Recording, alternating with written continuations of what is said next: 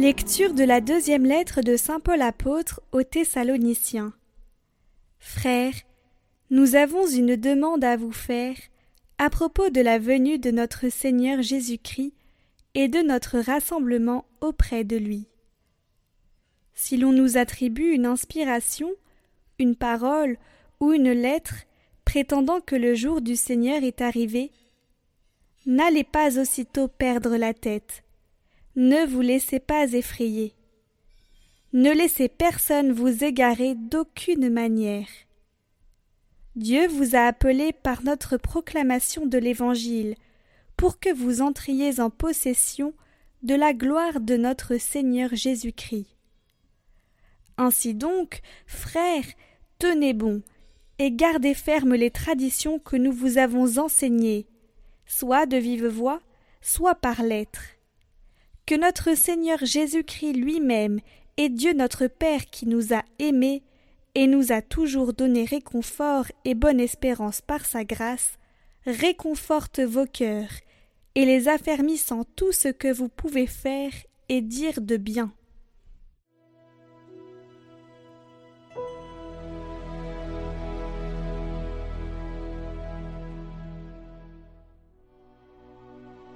Il vient le Seigneur il vient pour juger la terre. Allez dire aux nations, le Seigneur est roi. Le monde, inébranlable, tient bon. Il gouverne les peuples avec droiture.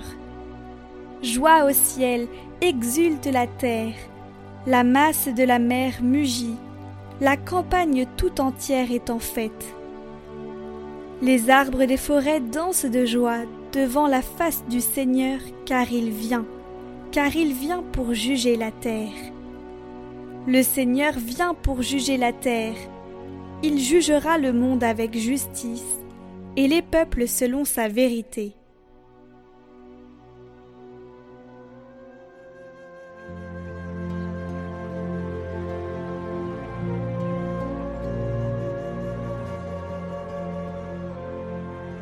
Évangile de Jésus-Christ selon Saint Matthieu.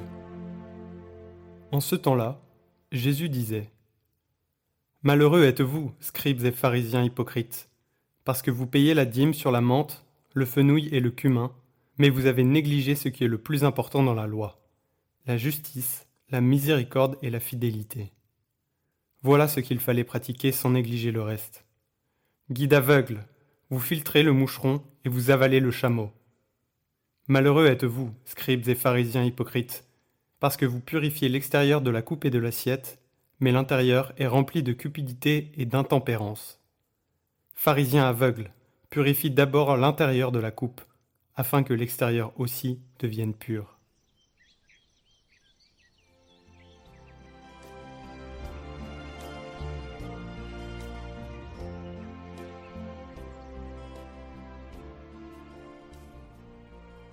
Faites attention devant les personnes rigides Faites attention devant les chrétiens, qu'ils soient laïcs, prêtres, évêques, qui se présentent comme si parfaits, rigides.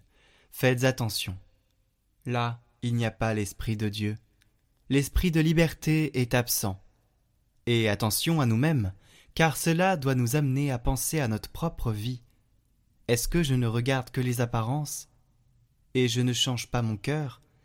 Est-ce que je n'ai pas ouvert mon cœur à la prière à la liberté de l'aumône, à la liberté des œuvres de miséricorde.